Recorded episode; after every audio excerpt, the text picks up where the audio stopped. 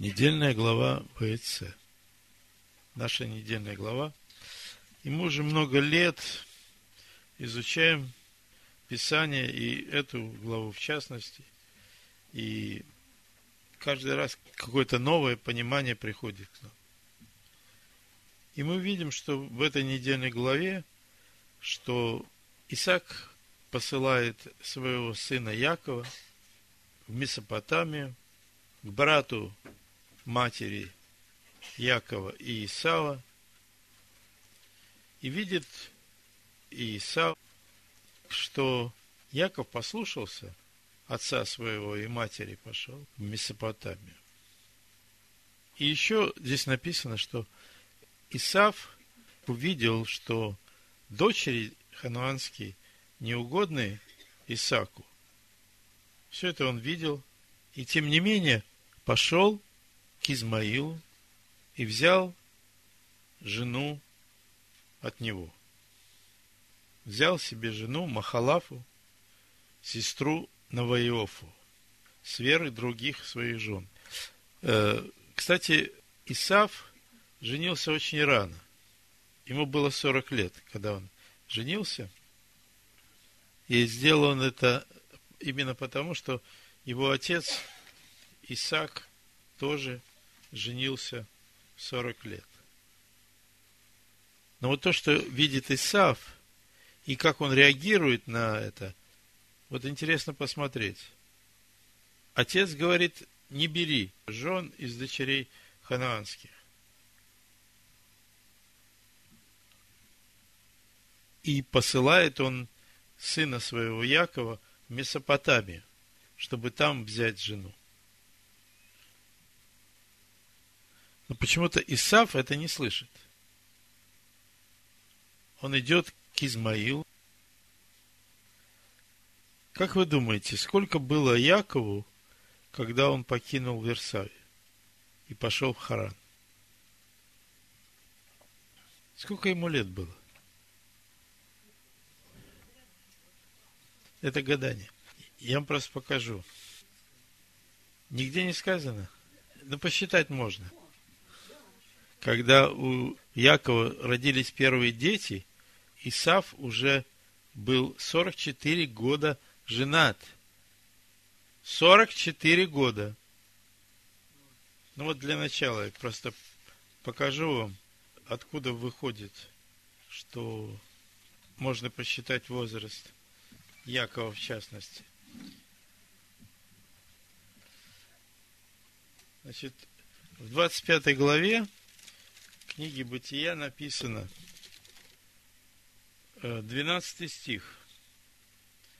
Вот родословие Измаила, сына Авраамова, которого родила Аврааму Агарь, египтянка, служанка Сарина. И вот имена сынов Измаиловых. Имена их по родословию их.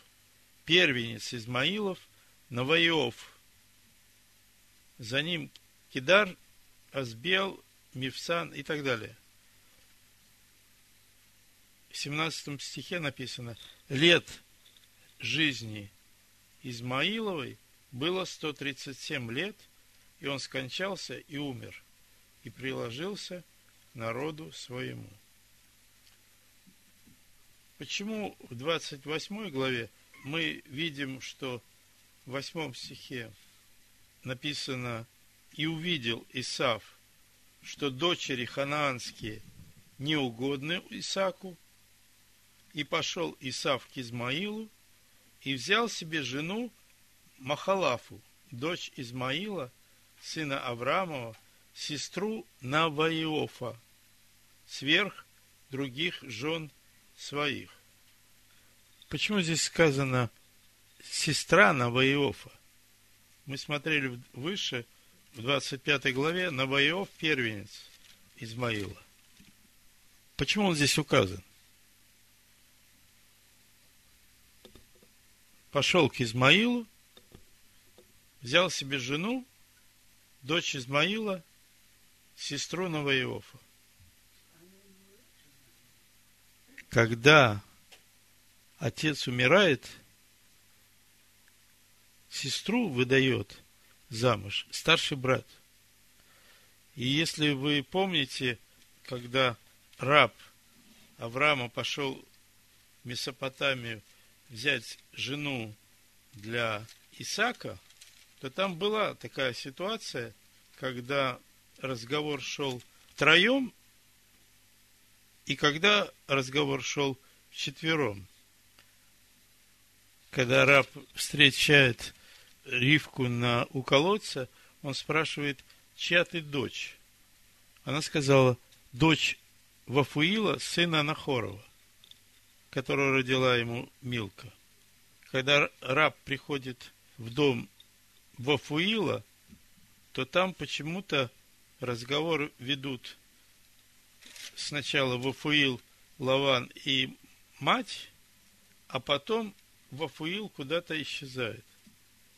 И разговаривает только Лаван. Примите как данность, когда умирает отец, сестер выдает замуж старший брат. Так вот написано, что Исав пошел к Измаилу и взял жену. И далее написано, что лет жизни Измаила 137 лет мы читали только что. Он скончался и умер, и приложился к народу своему. Мы знаем, что Измаил на 14 лет старше своего э, брата Исака. Написано, что когда э, родился Измаил, Аврааму было 86 лет. Это написано в 16 главе, 16 стих.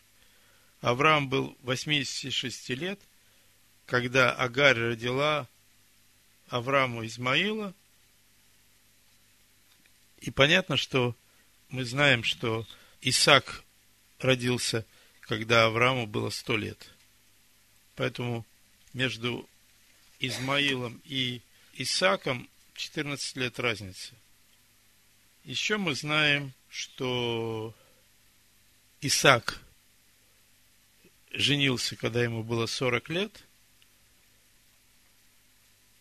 и 20 лет он молился за свою жену, потому что она была неплодная. И когда родились близнецы, Исаку было 60 лет. Смотрите, значит, э, сколько лет было Исаку, когда Измаил умер? 137 минус 14. Теперь, поскольку дети родились, когда Исаку было 60 лет, так?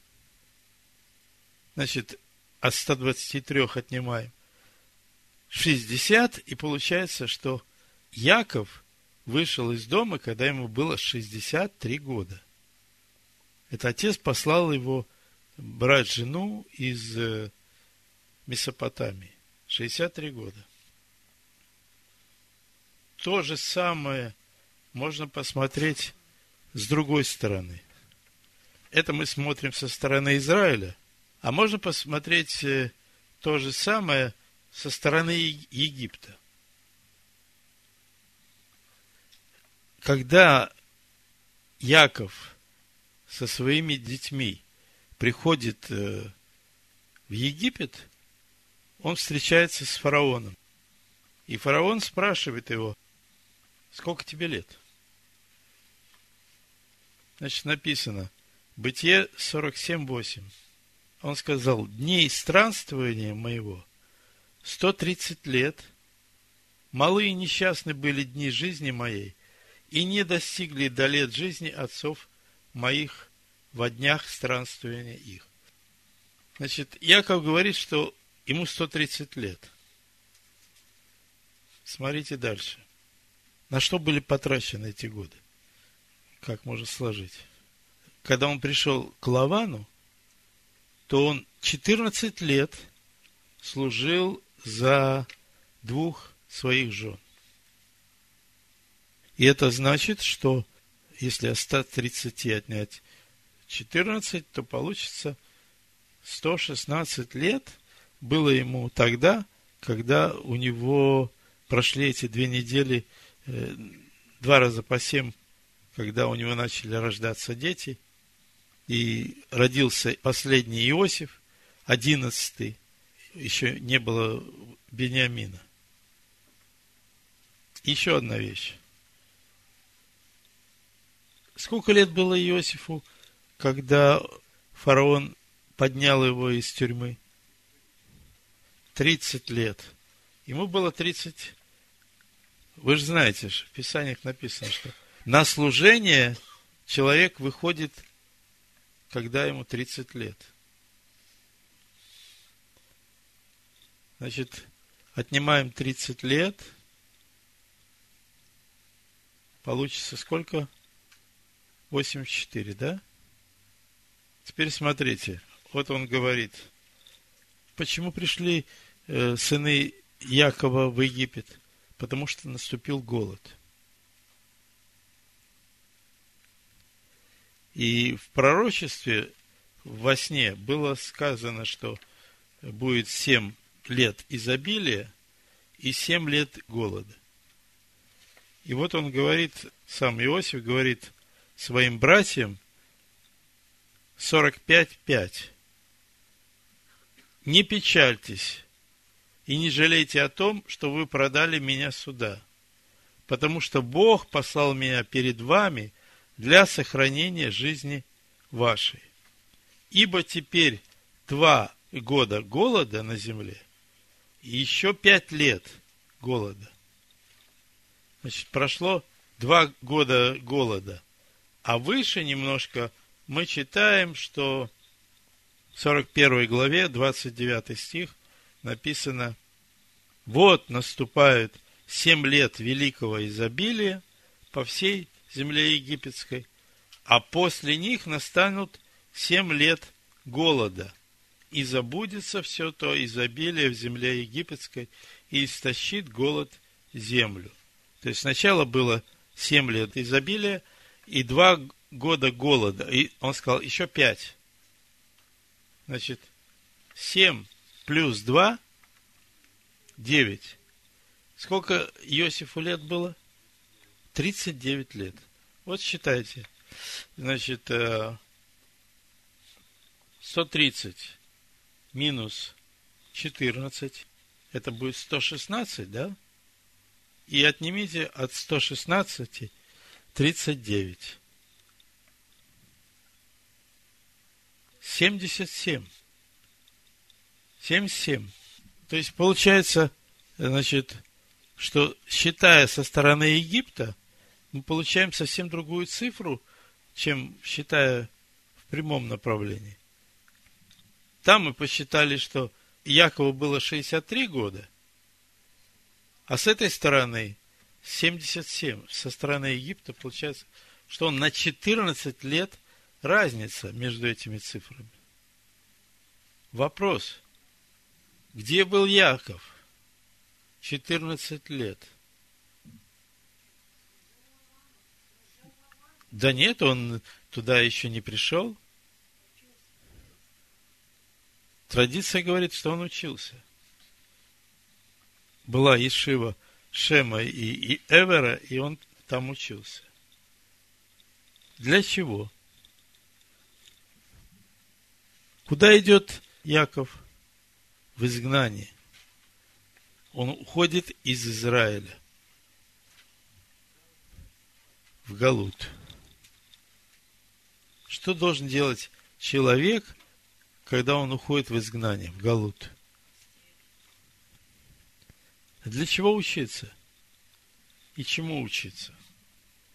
Вот мы читаем в 11 главе евреям, написано про Авраама. Верою Авраам повиновался призванию идти в страну, которую имел получить наследие, и пошел, не зная, куда идет. Верою обитал он на земле обетованной, как на чужой, и жил в шатрах, с Исааком и Яковом, сонаследниками того же обетования. Почему написано в шатрах? И так понятно, что они жили в шатрах. Но тут делается упор на это слово шатрах. Учиться. Это дома учения. Ешивы. Вы знаете, когда я сегодня сюда пришел, наше прославление пело песню. Увидеть город Иерусалим. Как это? А, да, балалайка вот. А ночью я пытался сформулировать тему, на которую я сегодня собираюсь говорить, и она сама пришла, вот четыре строчки. Тема будет такая. Тора – лекарство от зла. Тора твоя не лекарство от зла. Тора твоя твою жизнь принесла. Славлю тебя, я Отец мой родной, Ты приведешь меня в светлый дом Твой. Славлю тебя, я Отец мой родной, Ты приведешь меня в светлый дом Твой. Тора Твоя не лекарство от зла, Тора Твоя Твою жизнь принесла. Славлю Тебя, я Отец мой родной, Ты приведешь меня в светлый дом Твой. Для чего учимся? Тора – лекарство от зла. Когда мы попадаем в такие условия, когда вокруг нас совсем не духовная обстановка, совсем не духовные люди, чтобы нам не упасть, чтобы у нас устоять на этом пути, чтобы нам не сойти с него, поскольку мы не знаем, что ждет нас впереди. Нам надо наполнить свою душу Словом Всевышнего. Это наше лекарство, это наша сила, Тора нас укрепляет, делает нас сильными, она приносит жизнь его жизнь внутрь нас. И вот э, Яков, уходя из Израиля в мир, языческий мир, он идет к Лавану. А там действует Бог Нахора. Вот Лена спрашивала вопрос. У них тоже своя идеология. У них свой Бог, у них все свое. И вот Яков, он идет учиться. 14 лет. Большая цифра. 14 лет. Нашей общине уже 16. Но, кажется, так много всего прошло. Столько было всего. Наши души находится в этом мире, в мире, который наступил после того, как Ева съела плод с дерева познания добра и зла. В мире, который открылся. Посмотрите, как выглядели люди в период э, судей. Книга судей она примерно растянута по времени на 450 лет. Это Павел говорит э, в книге Деяний. 450 лет. И смотрите, что написано про этот период. 17 глава, 6 стих. В те дни не было у Израиля царя.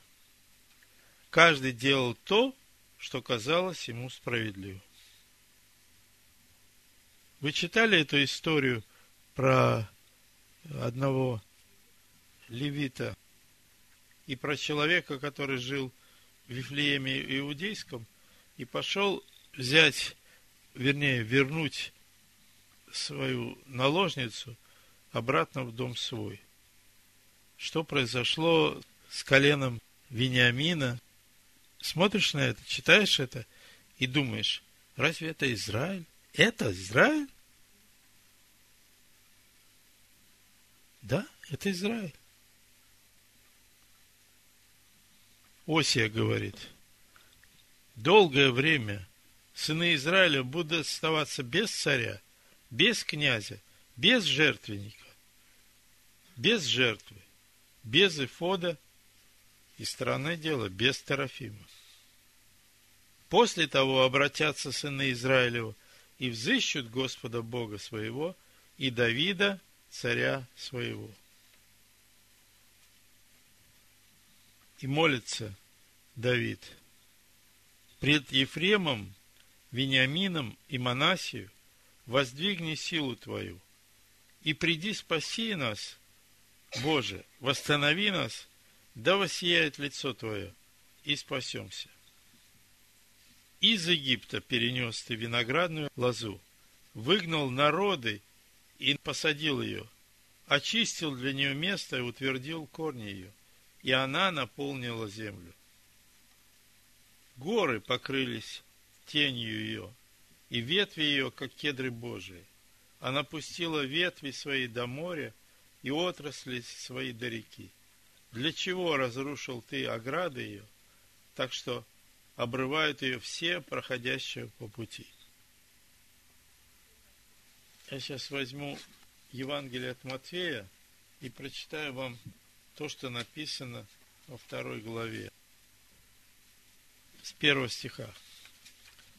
Когда Ишуа родился в Вифлееме Иудейском, в одни царя Ирода, пришли в Иерусалим волхвы с востока и говорят – где родившийся царь иудейский, ибо мы видели звезду его на востоке и пришли поклониться ему.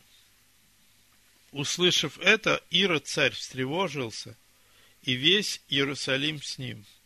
И, собрав всех первосвященников и книжников, народных, спрашивал у них, где должно родиться Машеху? Они сказали ему, в Вифлееме Иудейском. Ибо так написано через пророка. И ты, Вифлеем, земля Иудина, ничем не меньше воевод с Иудиных, ибо из тебя произойдет вождь, который спасет народ мой Израиля. Странное место такое. Вифлеем иудейский. Ефрафа. Там умерла Рахель рожая последнего своего сына, умерла по дороге в Ефрафу, и вообще в этом месте происходят какие-то странные, удивительные события. В этом месте происходит событие книги Руф. Эта семья тоже пришла из Вифилиема, иудейские, на поля Моавицкие, чтобы пожить. И мы видим жена одного из сыновей, Рут, решает, что она не пойдет к своему народу, что она будет вместе со своей свекровью, сказала, твой народ будет моим народом, и твой Бог будет моим Богом. И то, что происходит в этой короткой книжке Рут, когда один потомок языческой жены Воз, который родился от Рахавы, написано в этой же первой главе Матвея. Воос родился от Рахавы. Рахава – это та женщина-блудница из города Ерехон. И вторая, Рут, мавитянка. И написано, что Воос взял Рут в жену, и родился у них сын, и назвали его Авид. Он отец Есея, отца Давидова. И все это происходит, действие книги Рут происходит в Ефрафе, в Вифлееме Иудейском. Я читаю последнюю главу, два стиха. 4.11. Руфь. И сказал весь народ, который при воротах, и старейшины, мы свидетели, да соделает Господь жену, входящую в дом твой, как Рахиль и как Лию, которые обе устроили дом Израиля. Приобретай богатство в Ефрафе И дославится имя твое в Вифлееме, и да будет твой дом, как дом Фареса, которого родила Фомарь Иуде, от того семени, которое даст тебе Господь от этой молодой женщины. В еврейской традиции иногда путают эти два места. Вифиль и Вифлеем. Иногда говорят, что Вифлеем это и есть Вифиль. Что там как раз находится храм. Но я знаю вот по карте, там небольшое расстояние, примерно 15 километров, но Вифиль отстоит на 15 километров от этого места, которое называется Вифлеем. Но почему-то оно такое важное. Почему в Вифлееме родился Ишуа? Почему во многих местах написано о том, вот в частности у Михея это есть 5.2. «И ты, Вифлеем Ефрафа, Мал ли ты между тысячами иудинами? Из тебя произойдет мне тот, который должен быть владыкой в Израиле, и которого происхождение от начала от дней вечных. Обратите внимание, как написано. От дней вечных происхождение. То есть это прямую о Машехе речь идет. Посему он оставит их до времени, доколе не родит имеющая родить. Очень знакомая фраза из книги Откровения. Помните, в 12 главе там вот эта фраза есть э, про дракона, который будет попирать. Давайте откроем. А жена, которую надо родить, это народ Израиля.